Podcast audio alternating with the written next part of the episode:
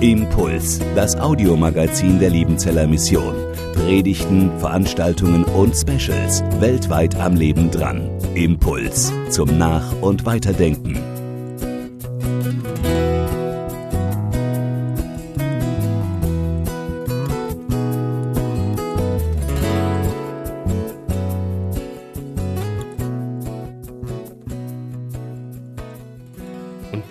Befahl, Jesus zu kreuzigen.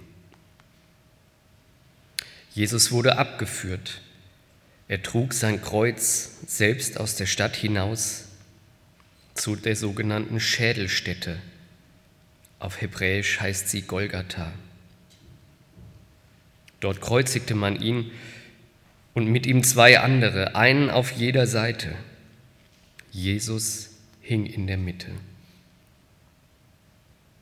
Pilatus ließ ein Schild am Kreuz anbringen, das die Aufschrift trug, Jesus von Nazareth, König der Juden. Dieses Schild wurde von vielen Juden gelesen, denn der Ort, an dem Jesus gekreuzigt wurde, war ganz in der Nähe der Stadt und die Aufschrift war hebräisch, lateinisch und griechisch abgefasst. Die führenden Priester des jüdischen Volkes erhoben Einspruch. Es darf nicht heißen König der Juden, sagten sie zu Pilatus. Schreibe, dieser Mann hat behauptet, ich bin der König der Juden. Pilatus erwiderte, was ich geschrieben habe, habe ich geschrieben. Die Soldaten, die Jesus gekreuzigt hatten, nahmen seine Kleider und teilten sie unter sich auf. Sie waren zu viert. Beim Untergewand stellten sie fest, dass es von oben bis unten durchgehend gewebt war, ohne jede Naht. Das zerschneiden wir nicht, sagten sie zueinander. Wir lassen das Los entscheiden, wer es bekommt. So sollte sich erfüllen, was in der Schrift vorausgesagt war. Sie haben meine Kleider unter sich verteilt, um mein Gewand haben sie das losgeworfen. Genau das taten die Soldaten. Bei dem Kreuz, an dem Jesus hing, standen seine Mutter und ihre Schwester sowie Maria, die Frau von Klopas und Maria aus Magdala. Als Jesus seine Mutter sah und neben ihr den Jünger, den er besonders geliebt hatte, sagte er zu seiner Mutter, liebe Frau, das ist jetzt dein Sohn. Dann wandte er sich zu dem Jünger und sagte, sieh, das ist jetzt deine Mutter. Da nahm der Jünger die Mutter Jesu zu sich und sorgte von da an für sie. Jesus wusste, dass nun alles vollbracht war. Und weil sich das, was in der Schrift vorausgesagt war, bis ins letzte erfüllen sollte, sagte er, ich habe Durst. Da tauchten die Soldaten einen Schwamm in ein Gefäß mit Weinessig, das dort stand, steckten ihn auf einen Isopstängel und hielten ihn Jesus an den Mund. Nachdem er ein wenig von dem Essig genommen hatte, sagte er, es ist vollbracht. Dann neigte er den Kopf und starb.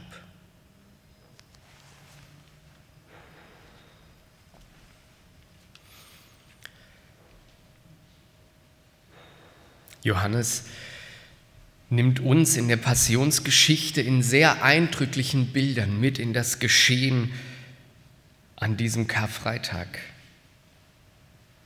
Vier dieser für mich sehr eindrücklichen Bilder oder Szenen, die möchte ich heute Morgen mit euch betrachten. Da ist dieser Ort, die Schädelstätte, Golgatha. Dieser Ort vor den Toren von Jerusalem, ein hässlicher Ort. Das ist der Ort, an den hat man alles hingebracht, was man nicht mehr haben wollte. Alles Dreckige, alles Unreine, alles Schmutzige wurde vor die Tore der Stadt gebracht und irgendwo hingeschmissen. alles, was unrein ist, das muss raus aus der Stadt. Die Toten, die hat man vor den Toren der Stadt beerdigt. Tierkadaver mussten hier verbrannt werden. Der Müll wurde hier entsorgt. Es stinkt. Niemand möchte eigentlich freiwillig an diesen Ort gehen. Und genau das ist der Ort, an den Jesus hingetrieben wird. Gebeugt unter den Schmerzen und unter der Last des Kreuzes schleppt er sich an diese Schädelstätte, an diesen Hinrichtungsort, an diesen Ort, wo nichts Gutes zu finden ist. An den Ort, wo alles Dunkle und Abscheuliche dieser Welt zusammenkommt. Und genau das ist der Ort, an den Jesus an diesem Tag hingehen muss. Er muss an diesen dunklen Ort gehen. Er, der das Licht der Welt ist, der als Hoffnung in diese Welt gekommen ist, der für so viele Menschen zum Licht geworden ist, zum Segen geworden ist, der muss raus aus der Stadt, weg von den Menschen, raus aus dem Ort, wo das Leben pulsiert, an den Ort des Todes. Jesus muss raus in die Finsternis der Welt, weil hier sichtbar wird, was Johannes der Täufer bei der allerersten Begegnung dieser beiden Männer schon gerufen hat. Siehe, das ist Gottes Lamm, das der Welt Sünde trägt. Und genau das geschieht in diesem Moment. Jesus trägt die Sünde der Welt auf seinen Schultern. Er trägt diesen Querbalken des Kreuzes auf seinen Schultern aus der Stadt hinaus in die Dunkelheit.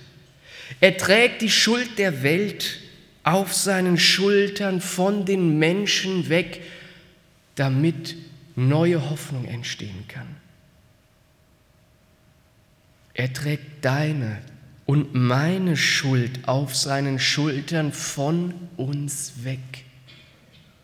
An den Ort, wo keiner sein will, an den Ort, der so ist, dass kein Mensch dahin gehen möchte. Dahin trägt er meine Schuld, mein Versagen, meine schlechten Gedanken, die Dinge, die ich ausgesprochen hätte, wo ich oder ausgesprochen habe, wo ich hinterher gedacht hätte, ach, hätte ich doch lieber den Mund gehalten. Mein Egoismus. Das, was mich von meinen Mitmenschen trennt und das, was mich von Gott trennt. Darum geht es an diesem Tag, um nichts Geringeres als das, dass Jesus alles das wegräumt, was uns voneinander trennt und was uns von Gott trennt. All das trägt er auf seinen Schultern von uns weg hin ans Kreuz.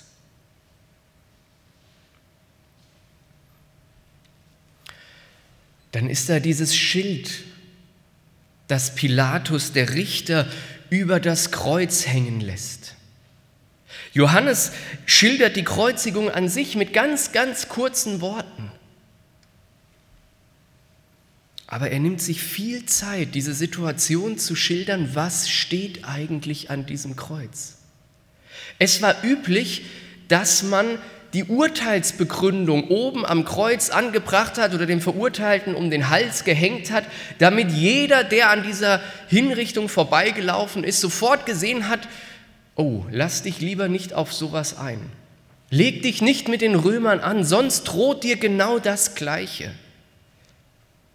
Dieses Schild diente eigentlich der Abschreckung. Und jetzt schreibt Pilatus auf dieses Schild das Verbrechen, das Jesus begangen hat.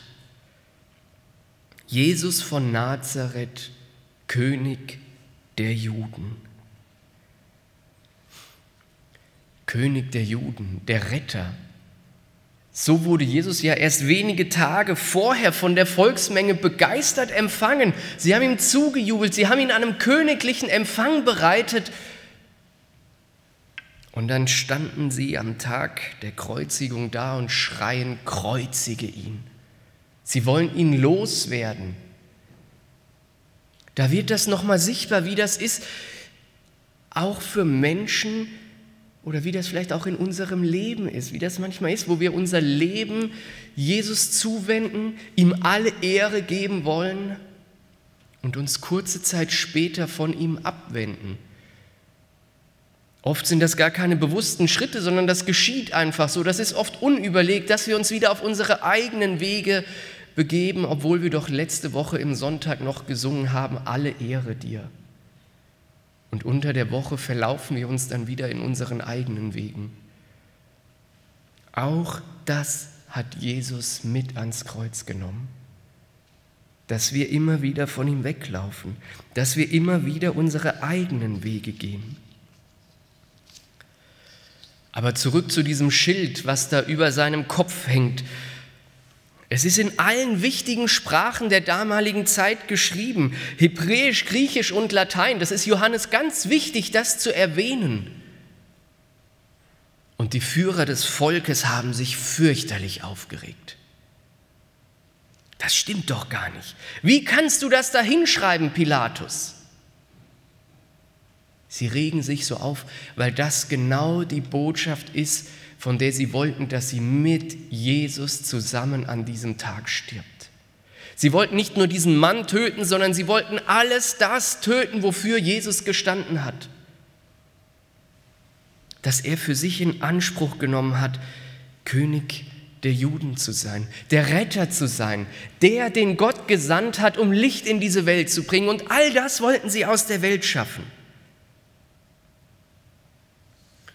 Pilatus hat sich auf keine Diskussion mehr an diesem Tag eingelassen. Ich glaube, der hatte die Nase voll von dem, was jetzt schon alles von ihm erwartet wurde und verlangt wurde. Und vielleicht war es von seiner Seite am Ende nur noch so ein letzter Seitenhieb gegen den hohen Priester und die Schriftgelehrten, um denen nochmal zu zeigen, wer hier jetzt wirklich das Sagen hat. Aber in diesem Seitenhieb, in diesem dass Pilatus nochmal zeigen will, schaut her, eigentlich habe ich das Sagen hier, macht er Jesus groß in diesem Augenblick. Er wird zum ersten Zeugen davon, dass Jesus der Retter der Welt ist, indem er das selber dahingeschrieben hat. Er wollte eigentlich die Macht Roms groß werden und macht damit Jesus, den Retter der Welt, groß. Und diese Botschaft ist nicht mehr aufzuhalten gewesen. Ab diesem Zeitpunkt hat nichts und niemand auf dieser Welt mehr seit 2000 Jahren und auch in Zukunft, es wird nicht geschehen, dass diese Botschaft vom Kreuz aufgehalten wird. Dass Jesus der König der Juden ist, dass Jesus der König dieser Welt ist, dass er der Retter dieser Welt ist. Niemand, keine Macht der Welt wird diese Botschaft jemals einfangen können.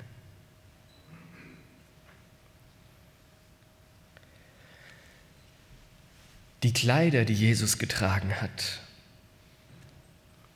Es war so üblich, dass man den Verurteilten die Kleider vom Leib gerissen hat und das war die Beute der Soldaten, die diese Hinrichtung durchgeführt haben.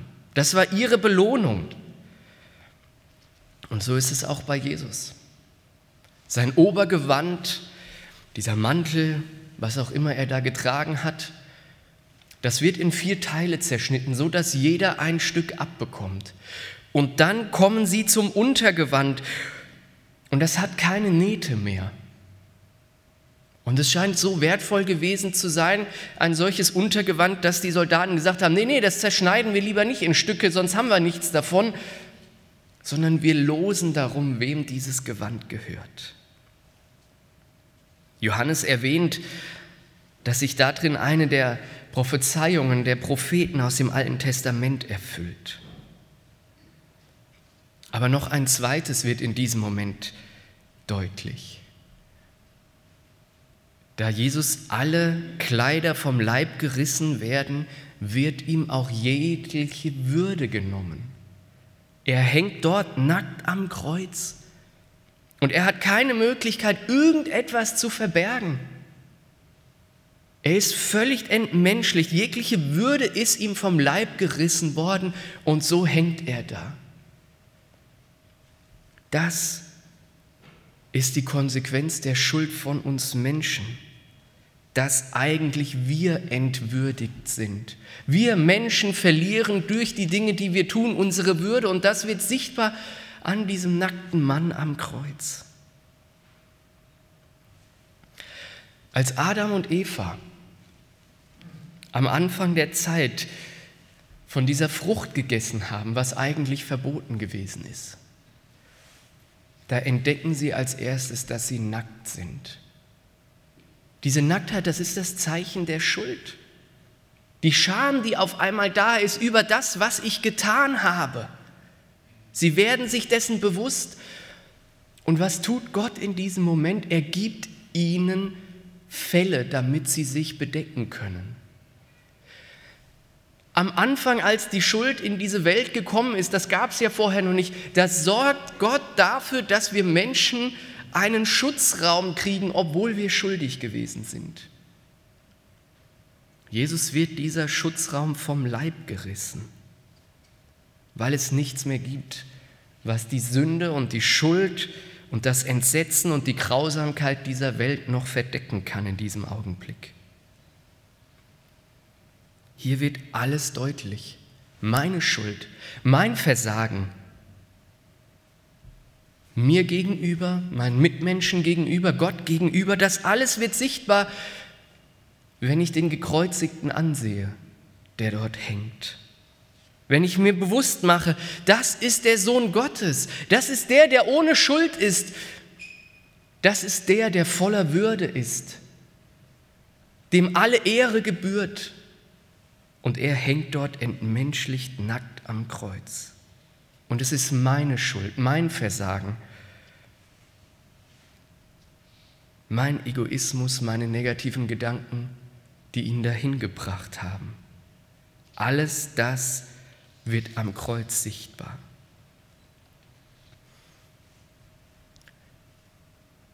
Und es wird sichtbar, wie groß die Liebe Gottes zu uns Menschen ist, dass er diesen Weg auf sich genommen hat dass er, der alle Macht hat, dass er, der diesen Weg nicht hätte gehen müssen, dass er diesen Weg geht, um meinetwillen, um deinetwillen.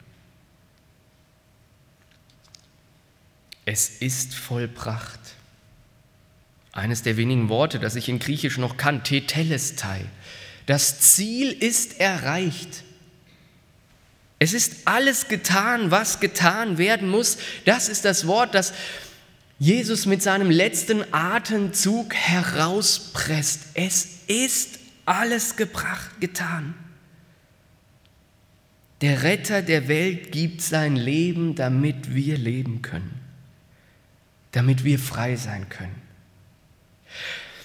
Mich fasziniert eines dieser Details, für die sich Johannes viel Zeit nimmt, es zu beschreiben.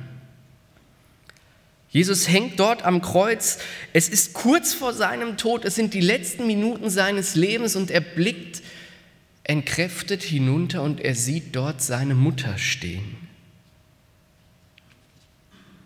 Seine Mutter, die das alles aushält, was hier geschieht. Die mittendrin ist in diesem Elend, die mit ansieht, durch welche Schmerzen, durch welches Leid ihr Sohn hindurchgeht und die in diesem Moment mit Sicherheit noch nicht die Tiefe von dem verstanden hat, was hier geschieht, sondern sie sieht ihren Sohn sterben. Da ist noch nicht die Perspektive auf Ostern da, da ist nicht die Perspektive da, ah, das hat ja alles einen großen Plan, sondern in diesem Moment ist für diese Frau einfach alles nur schlimm und schrecklich. Was gibt es Schlimmeres als seinem eigenen Sohn beim Sterben zusehen zu müssen. Da ist Hoffnungslosigkeit, da ist Verzweiflung, da ist eine Mutter, die um ihr Kind trauert. Und Jesus sieht seine Mutter in dieser Hoffnungslosigkeit. Und obwohl er gerade dabei ist, diesen großen Heilsplan Gottes zu erfüllen, sieht er diese eine Person am Kreuz stehen, in ihrer Verzweiflung, in ihrer Not. Und er sorgt für sie. Er sorgt für diese Frau. Er löst die Situation nicht auf. Er steigt nicht vom Kreuz runter und sagt, ja, ist alles wieder gut, sondern er sorgt dafür, dass ihre Zukunft gesichert ist. Er sorgt sich darum, dass sie weiterleben kann, dass es jemanden gibt, der ihr zur Seite steht. Er kümmert sich auch um dich und um mich, wenn wir voller Verzweiflung an diesem Kreuz stehen. Wenn wir voller Verzweiflung dastehen und angesichts der Dinge, die in unserem Leben geschehen oder die in dieser Welt geschehen, angesichts der Nachrichten, die auf uns hineinprasseln, wenn wir voller Hoffnungslosigkeit und Verzweiflung an diesem Karfreitag dastehen und gar keine Worte mehr finden, weil wir erschrecken vor uns selber, weil wir vielleicht verzweifelt sind angesichts dessen, was Menschen uns angetan haben, weil es uns erschreckt, was in dieser Welt geschieht weil uns das in die Verzweiflung treiben will, dann darfst du wissen, Jesus schaut dich an. Er sieht dich. Du bist wichtig in diesem Augenblick. Du bist wichtig in diesem Augenblick. Er schaut dich an und er sorgt für dich. Er lässt dich nicht alleine, auch im Angesicht deiner eigenen Schuld, auch im Angesicht des Elends in dieser Welt und vor allem auch in dem, was Menschen dir vielleicht angetan haben. Jesus sieht das alles. Und Jesus hat das alles auf seinen Schultern ans Kreuz getragen. Aus der Stadt hinaus, von dir weg. Und das ist es, was uns Hoffnung gibt an diesem Tag. Und deswegen feiern wir Karfreitag. Wir trauern nicht Karfreitag, sondern wir feiern Karfreitag, weil wir genau das wissen dürfen. Für meine Schuld und mit meiner Schuld ist Jesus ans Kreuz gegangen, damit mich das nicht mehr belasten muss, damit ich frei sein darf, damit du frei sein darfst. Amen. Impuls ist eine Produktion der Liebenzeller Mission. Haben Sie Fragen? Würden Sie gerne mehr wissen? Ausführliche Informationen und Kontaktadressen finden Sie im Internet unter www.liebenzell.org. Die Liebenzeller Mission produziert ebenfalls das Fernsehmagazin Weltweit am Leben dran. Informationen zur Sendung und zum Empfang gibt es unter www.weltweit-magazin.de.